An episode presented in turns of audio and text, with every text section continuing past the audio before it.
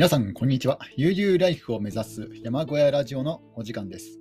えー本日は10月11日月曜日の夜に、えー収録しております。えー昨日ですね、昨晩、あのー猛烈に働きたいという、えーそういった自分のですね、えー欲求の、えーもうなんか自分のこのかが体の内側から込み上げている熱情をですね、えっと、その労働意欲に意欲としてえー変換して、えそういうふうにですねラジオ配信を行ったんですけども、えー昨日早く寝たにもかかわらずなんだかんだ言ってあの9時間寝てしまいましたね。で、えー昨日10時半に寝てなんか朝起きたら7時半とかなんですよ。なんか全然ねあの働いてもいないのになんかめちゃくちゃ眠ってましたね。9時間ぐらい寝ていてでなんか朝ねあの思ったようになんか起きられないとやっぱなんかテンションとか集中力とかが、えーね、少なくなってしまってでなんか午前中もちょっとなんかねもぞもぞした感じで、ね、もそもそって感じでねあのあまりこうね 動き出せずに、ね、ネットサーフィンとかしてで本当はねもう心を入れ替えてね、あのちゃんとしっかり働こうと誓ったにもかかわらずやっぱ人間なんかそんな簡単には、えー変われないもんだなとでなんか午前中ちょっと遅い時間にようやく、あのーまあ、なんかしなくちゃいけないと、えーなってでなんかいろいろですねあの求人探したりとか、えしたわけなんです。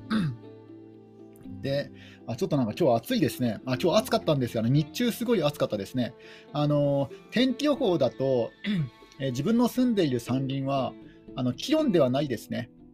あの天気予報で例えば30度近いとか言っても、なんか山林だとそんなに暑くなかったりとかするんですけども、あの山林の場合は、あの実際の気温よりも日差しですね。日差しが出るかどうかで気温が変わってくると思います。あの例えば曇りの日とかだったら意外となんか涼しかったりするんですよ。気温がなんか27度とか言っても、あなんか曇りの日だとあの自分の住んでいる山林はそんな暑くないんですけども、今日はですね、あの同じぐらいの気温で、なんか日差しは強かったんですよね。やっぱり日差しが強いと暑いですね。特にこの山小屋、えー土地の中で、最も日当たりがいいところに建てましたので、日が差すと暑いんですよね。で、ちょうどこの机の、机の上に窓が来るように、えーしてますので、あのパソコンとかいじってると、もう直射日光が当たってくるんですよ。で、一応あのカーテン、えー薄手の白いカーテンはつけてるんですけども、もうそれでもやっぱこうね、あの部屋の中で日焼けするぐらい、なんかそのぐらいなんか日差しが来るので、ちょっとね、えっと、まあこの、えーこの山小屋のこのなんだろう間取りを考えたのが冬、冬頃だったので、まあその夏の暑さとかそこまでね、重要視しなかったんですけども、一番ね、日当たりがいいところに建ててしまった。ちょっとこれね、あの逆、うん難しいですよね。えー日当たりが悪いところに建てる建ててしまうと、今度逆に冬とか、ね、あるいはこのジメジメとしちゃうんですけども、日当たりが良すぎてもダメなんだなと、えー改めて思いましたね。特に日本はなんか最近ね、猛暑の日が続いてますので、えー日当たりが良すぎるのも良くないってことが分かりましたね。だから、もうあのほどほどがやっぱちょうどいいかなと、あの小屋の間取りとか、小屋のね、建設位置を考えるのであったら、あまりね、日当たりが悪すぎず、で日当たりが良すぎないところに建てるってのが一番いいかなと思いましたね。で、えー、と今日は暑くてですね、まあ、暑かったこともあって、ね、あまりこうね、あのーえー活動できなかったのかなと。なんか今日やったことは、えーまずスーパーに買い物に行って、あその前にあれあれですね、あの求人求人を探したんですよ。で、えっ、と、えー昨日言っていた軽貨物の仕事、えー軽貨物の仕事で2件、えー見つかりまして、で1件目に電話で問い合わせてみると、あちょっとコーヒーを飲みます。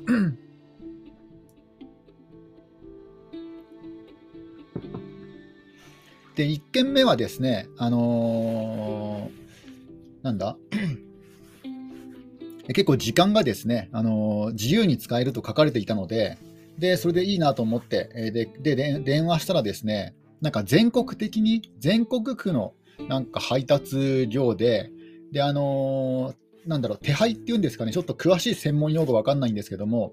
大抵なんか委託が多いんですけども、そこそこはなんか自分であの配ってるところなんですよね。なんか電話帳とか、あとは広報誌を配ってるところなんですけども、ただ、これが全国展開してるんですよね。まあ、要するにですね、あの日本各地を移動しながら配達しなくちゃいけないんですよ。だから、ね、例えばなんか、えー、と1ヶ月はこのなんとか県、あまあ、鹿児島県、例えばね、例えば1ヶ月間は鹿児島県、で次の1ヶ月間は岐阜県とかね、次の1ヶ月間は北海道とか、次は青森、秋田とかね、なんかそんな感じでなんか日本各地をなんか転々として、なんかあんまりこう、ね、家に帰れないとか言うんですよね。あもうもうその時点で、あ結構あの口調は優しいんですよね。あの口調は優しくやっぱりあの、え女性の方、結構なんかあの年、年配のなんか女性のような方だったら声からしてそんな感じだったんですけども、うん、やっぱね、ちょっと厳しいなちょ、ちょっとじゃない、もう思ってたのと全然違ったので、ちょっとそこはですね、やんわりと、え、お断りをしたんですが、で2件目がですね、ようやくあの普通の、いわゆる軽貨物の、えー、ね、あの え仕事あなんだ会社だったのでで、そこなんか不思議になんかあの、あそこはですね、あのインディインディードっていうところで探したんですよ。インディードっていうあの求人サイトで。でそしたらですね、なんか電話番号がなんか個人の電話番号なんですよね。なんかね、これ大丈夫かなと思ってね、かけてみたんですけども、なんかすごいなんか本当にやさ優しい、その方もなんか優しい感じのね、あの人人だったんですよね、あの話してみると。全然怖くない感じですね。で、でその方はね、ちょっとね、あの仕事中ということもありあって、そんなに長い時間は、えー、話せなかったんですけども、まあ、それでも10分ぐらい話したかなと思うんですよ。で、まあ、簡単に、えーね、どういう仕事なのかってことを聞きました。で、でそれによるとですね、あのー、今は、今はなんかやっぱり Amazon の、えー、配達の仕事が多いようですね。で、えー、そういった Amazon からの、え、仕事の委託ですね。委託の仕事で、で、あの、荷物を1個配ると180円。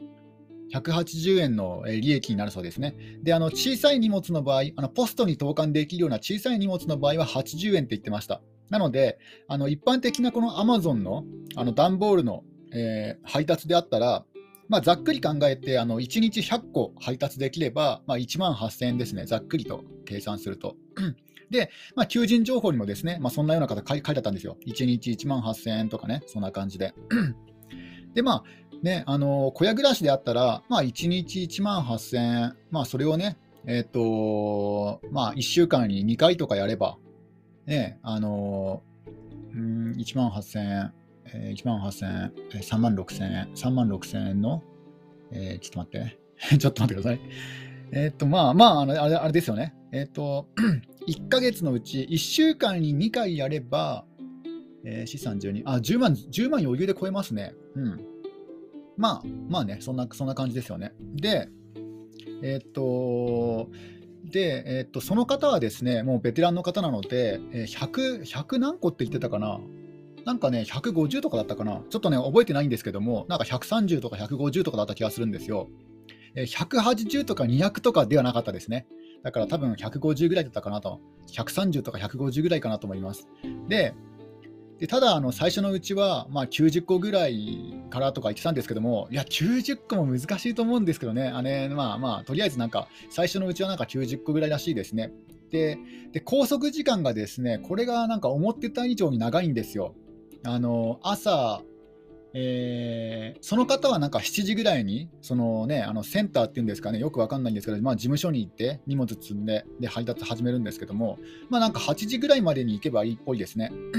で、なんか終わるのも、えー、終わるのもですね、なんか7時とか8時ぐらいになっちゃうそうなんですよ。これなんでかっていうと、いうとあの配達が早く終わったとしても、あの時間指定っていうのがあるんですよね。で、時間指定の最終便があの7時なんですよ。だから、どうしてもあのその時間指定があるからあの7時までになっちゃうんですよね。だから朝7時から夜7時だから余裕で12時間は超えるんですよね。で結構これ大変だなと思ったんですよ。あの拘束時間長いなと。でもなんか話を聞いてみると、あのその待機時間、なんか空いてる時間は、なんかね、家が近かったら家に帰ってもいいって言うんですよね。あ、なんかこれすごいいいなと。だからね、家に帰ってね、ちょっとね、人と一息ついたりとか、えー、そういうこともできるっていうんだから、あ、なんかこれね、家が近い人はいいですよね。その事務所とかセンターに家が近かったらいいですよね。で、これ家が遠かったらもう、なんだ、道路の路肩で、まあ、待機するとか、ね、あるいは道の駅とかで待機するしかないと思うんですけども、あとはコンビニの駐車場とかか。まあ、でもね、家が近かったら、そのね、自宅に一旦戻って、そこでね、なんかいろいろできるから、雑務ができるからいいかなと思ったんですよね。で、えっと、ああとはですね、そこもですねあの、自分の都合に合わせてくれるというので、で一応、ホームページには、あの午前中だけでも OK ってあったんですよね。午前中だけでも午後だけでも OK っていうので、あじゃあこれいいなと思ってで、で聞いてみたんですよね。あの午前中だけでもいいって書いてあるんですけども、大丈夫ですかね？って聞いたら、ちょっとですね、あのそこに関しては、ちょっとなんか難しそうな、まあ、できないわけじゃないけども、本当にどうしても無理な場合であって、だから基本的にはもう1日、なんかその人のノルマっていうか、もうその人の運ぶ分はもうその人で完結してほしいみたいな、そういうのがあるっぽいですね。例えば、まあ、新人のうちだったらまあ1日90個のノルマがあって、その90個分はまあその同じ人が、同じ人が自分の責任で配ってほしいっていうね、そういう感じっぽいです。で、あ、そっか、まあ、1日の拘束時間12時間かと思って、12時間以上かと思って、これ、毎日続けるの大変だなと思ったんですよ。で、あの1日あじゃあ1週間のうち3日間ぐらいでも大丈夫ですかねって聞くと、そこに関してはなんかね、あの大丈夫らしいです。1日ね、1週間のうち3日間だけやるっていうのでも。で、ね、でまあ、一応ダブルワークになるわけじゃないですか、まあ、今後のこと考えると、そのキャンプ場キャンプ場運営と、だからね、あのね、1週間ずっと出っ放しっていうのはもう無理だし、どのみちね、1日12時間超えの仕事を、えー、ね、そんな毎日やるっていうと、もう絶対ね、あの自分の場合は体調崩すのも目に見えてますので、ね、だからね、あのちょっと、えー1、1, 週間のうち3日間ぐらいでも大丈夫ですかねって聞いて、まあ、3日間大丈夫ですよっていう話になってで、でもふと思ったんですよね。いや、でも 1, 1週間のうち3日とはいえ、まあ、1日13時間とかになるわけじゃないですか。で特に新人のうちは結構きついと思うんですよね。であの暑い時とかも雨の日とかもあるし寒い時もあるしだからちょっと1日1週間のうち3日間ちょっとねちょっと厳しいかなと思ってあじゃあ1週間のうち2日間でもいいですかねって聞いたんですよね。で慣れてきたらね3日間にしようかなみたいなあの なんかねそのその配達業者のそののえシフトシフトの関係でえ増やす方から増やす方がいいんですよ。減らすのが難しいんですよね。例えばなんか3日できるって言って、実は2日間しかできませんでしたっていうよりも、2日できますって言って、あなんか余裕があったから3日間できますっていう方がまだいいんですよね。だから最初は少ない日数で伝えた方がいいってこともね、なんかやんわりとなんか言ってましたね。だからあの自分の場合は、なんかとりあえず慣れるまではあの1週間のうち2日間お願いしようかなと思ってます。てか、小屋暮らしであったら家賃がかからないので、なんかね、1週間のうち2日間で十分なんですけどね、普通に考えると。で、一応ね、あの今日はあのちょっと時間があのまあ、仕事中ということもあって、あまりね、長々と話ができなかったんで、また明日ね、あの連絡が来るそうです。詳しい、詳しい連絡が。で自分自分自身もまだ車持ってませんので、ね、今後ね、どういうね、あの車買ったらいいかとかね、そういう話もちょっとしようかなと思ってます。で、でですね、あ、ちょっとまたコーヒーを。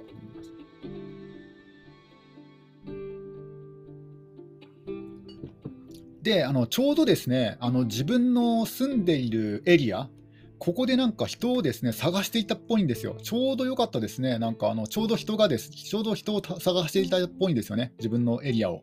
あだから、あこれラッキーだなと思って。うん、で、なんか女性の方が、えー、今ね、やってるっぽいんですよね。だから女性にもできるね、あの配達の仕事だから、まあ、多分大丈夫なんじゃないかなと思うんですよ。そんな重い荷物はね、あの運ばないようなことを言ってましたので、そんなね、洗濯機とか冷蔵庫とかそういうのはないって言ってましたね。うん、なんか本当にあの、アマゾンのあの段ボールだと思うんですよ。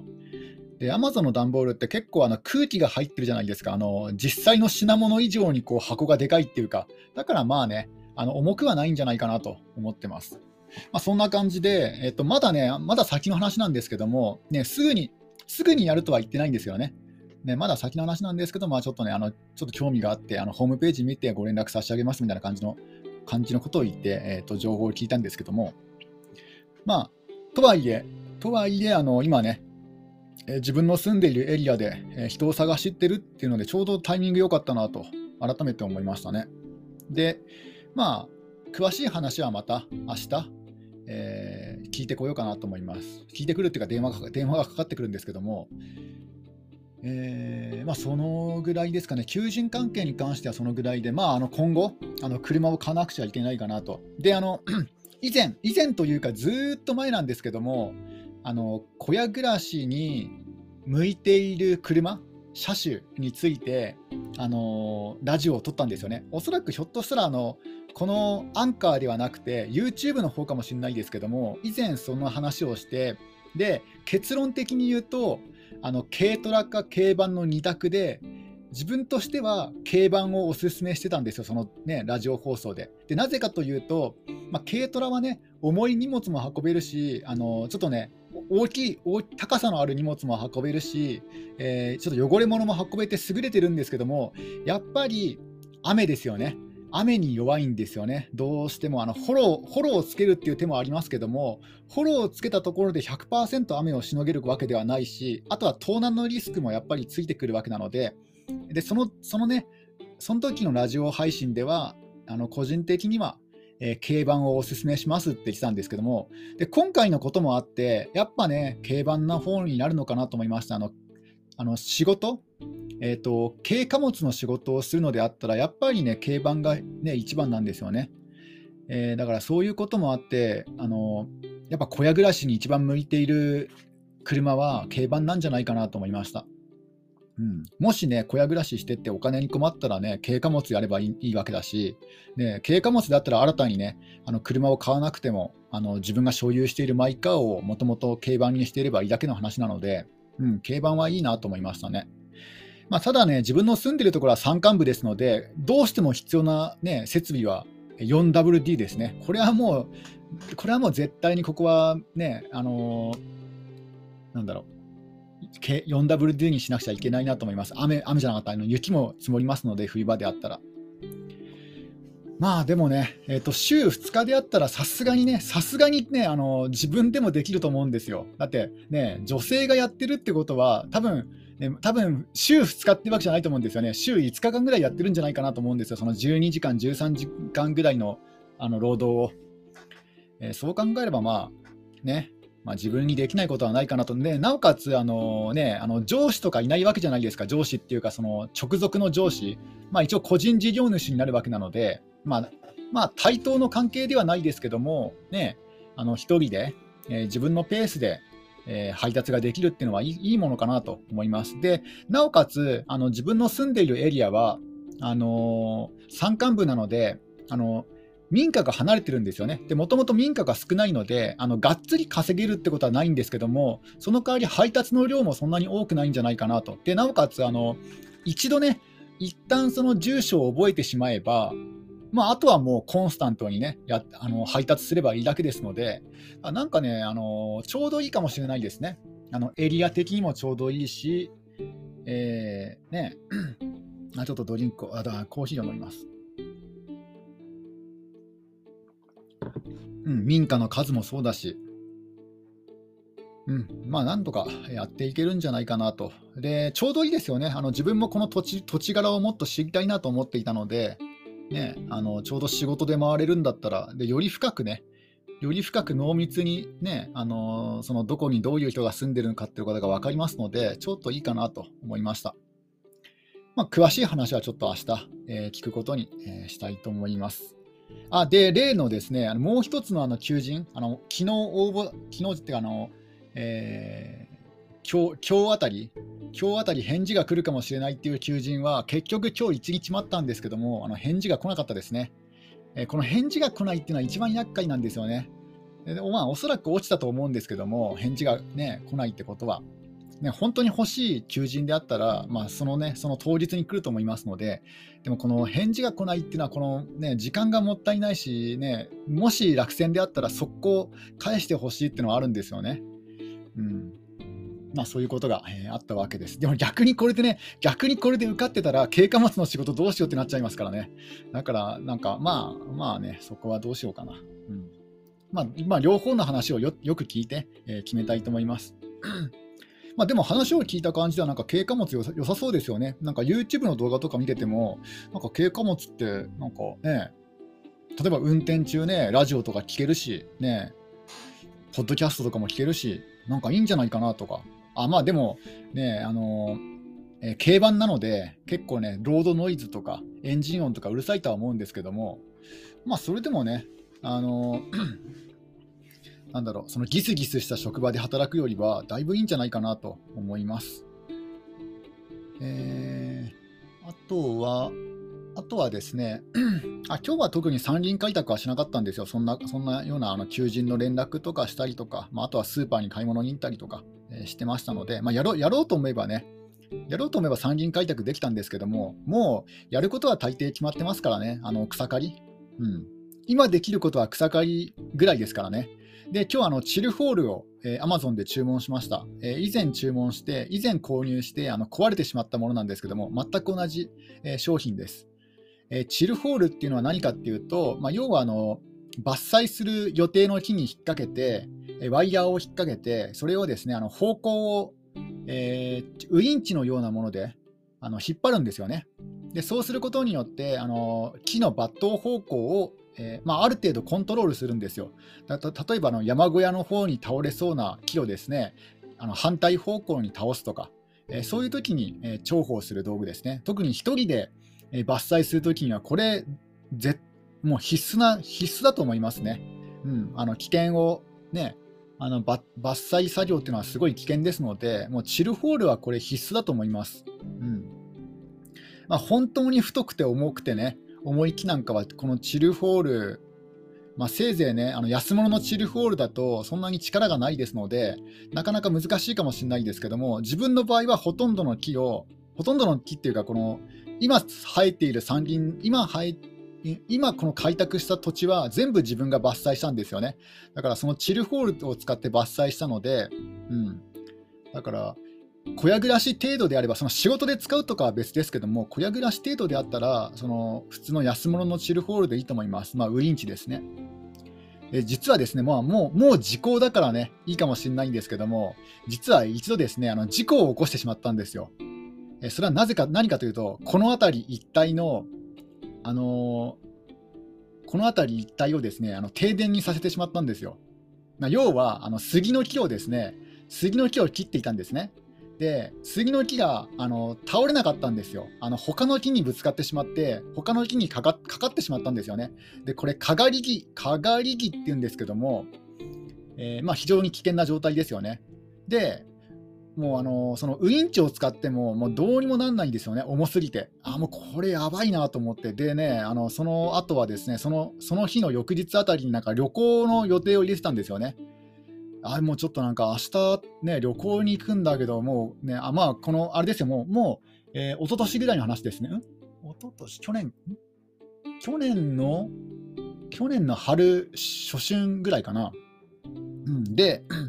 で木が引っかかってしまって、あでももう旅行の予定も入れちゃったし、ね、このままでしょうがない、もう、ね、人も来ないから、ね、あの、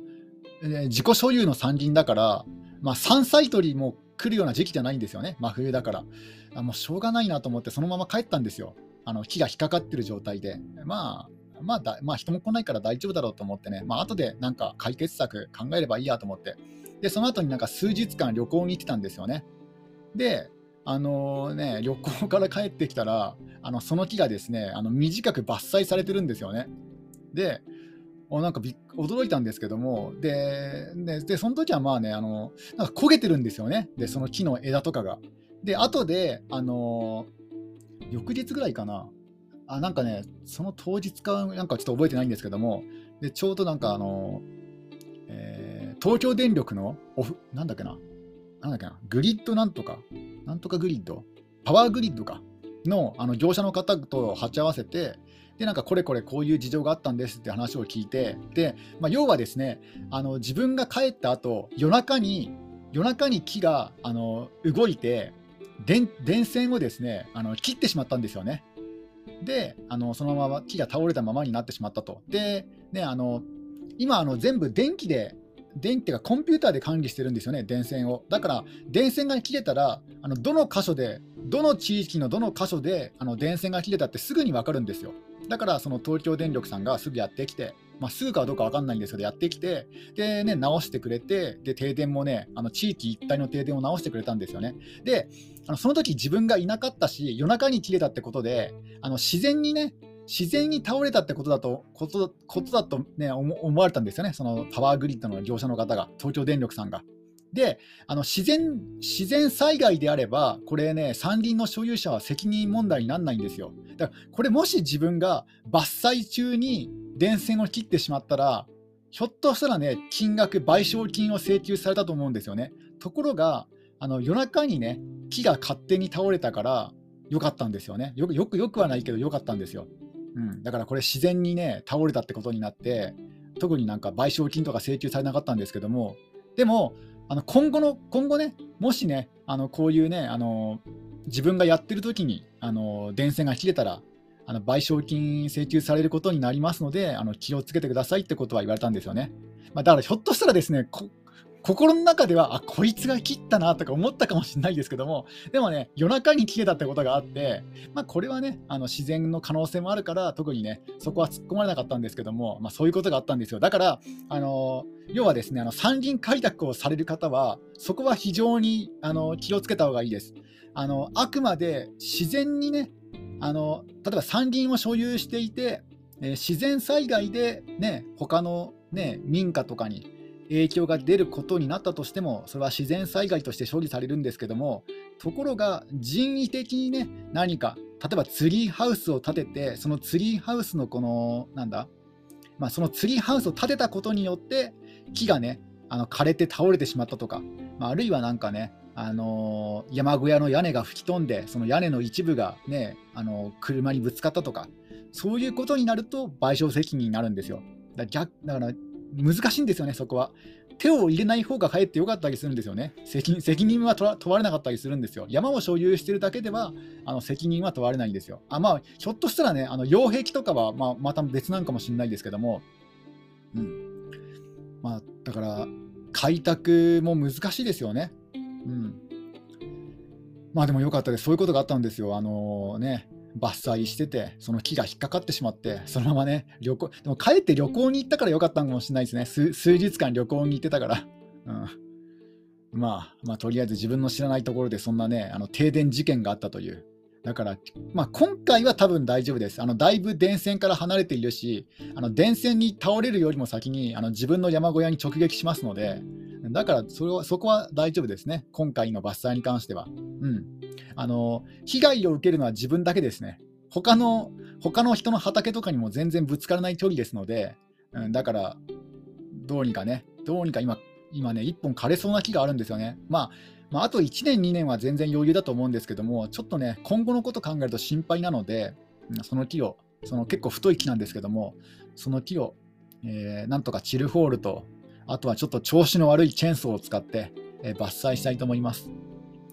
あの5万5000円のハスクバーナのいい高級チェーンソーをです、高級チェーンソーを持ってるんですけども、ちょっとね、結構使いすぎたこともあるし、ちょっとね、一度なんか雨に濡れてしまって、なんかそれ以降、なかなかエンジンがかかりにくくなってしまったんですよね。だから、その調子の悪いチェーンソーで、えー、伐採したいと思います。まあ、チルホールが届くのはね、最短で水曜日、